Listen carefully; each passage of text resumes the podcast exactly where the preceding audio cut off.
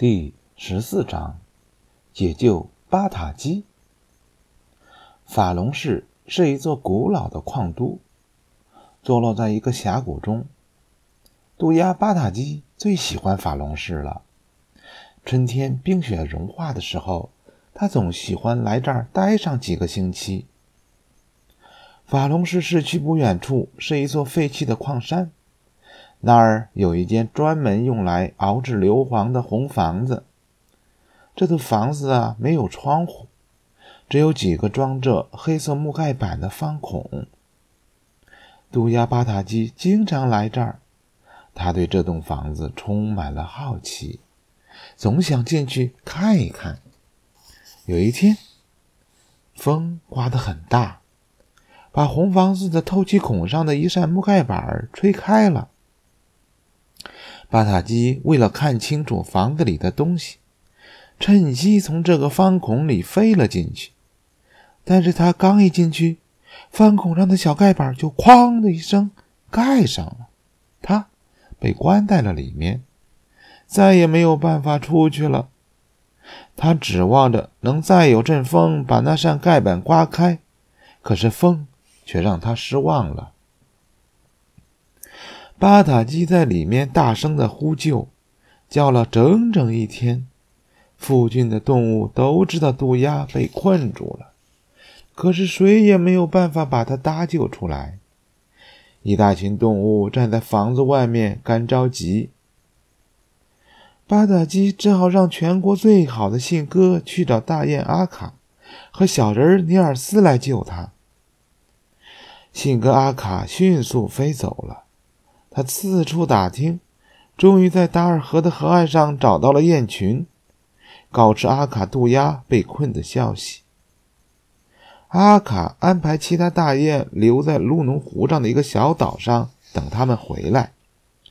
黄昏时分，大雁阿卡驮着尼尔斯来到了敖硫磺的屋前，他们看了看房子。问了一下巴塔基屋子里的情况后，便向一个农庄飞去。在那儿，尼尔斯找到了一把凿子和一小团细绳。他们带着这些东西飞回小房子。尼尔斯先把绳子的一头在烟囱上系紧，随后顺着绳子从烟囱里滑了下去。一进去，尼尔斯向巴塔基打了个招呼后。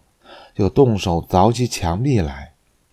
房子的墙壁并不厚实，可是尼尔斯力气不大，每次只能凿下薄薄的一小块来。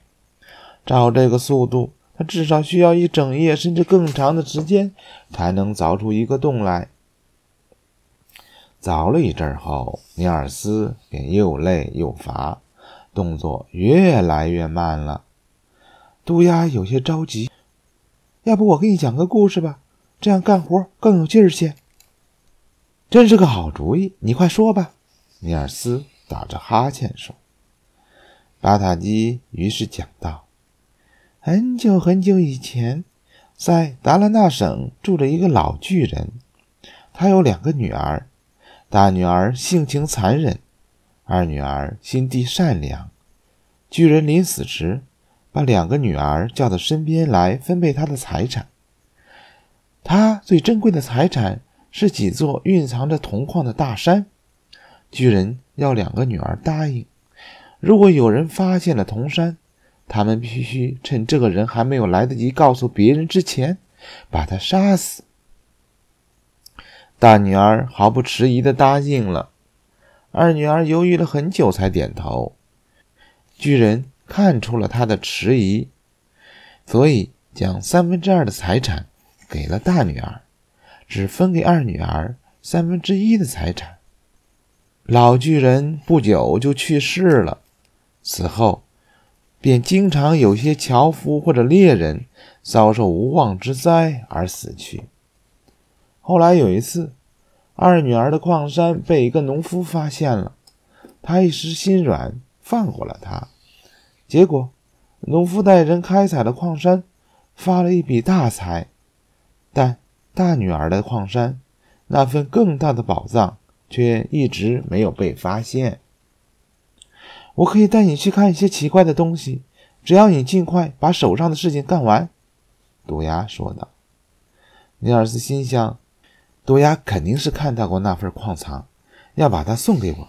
嗯，等我有了钱之后，要办的第一件事情就是赔给康哥姑娘奥萨和小马兹一座新房子，还要给父母建一座大庄园，再把整个陶根湖都买下来，送给那些野鸭。”尼尔斯高兴地想着，不由得加快了速度。不一会儿。窟窿已经凿得非常大了，你手脚真利索，乌鸦称赞道。和尼尔斯从窟窿里钻了出来。现在你应该告诉我那份更大的遗产在哪儿了吧？尼尔斯追问道。我的确看见过那份更大的遗产，大拇指，瓦塔基严肃地说。但我不会告诉你的，那太危险了，我可不想你白白送命。说完。毒鸦一拍翅膀飞走了。尼尔斯本以为可以得到一大笔巨大的财产，这下全泡汤了，不由得十分沮丧。大爷阿卡已经在房屋旁的草地上睡着了。尼尔斯费了好大的劲儿才把他叫醒。他们连夜飞回了达尔河。尼尔斯仍在为失去了一大笔财富而懊恼不已。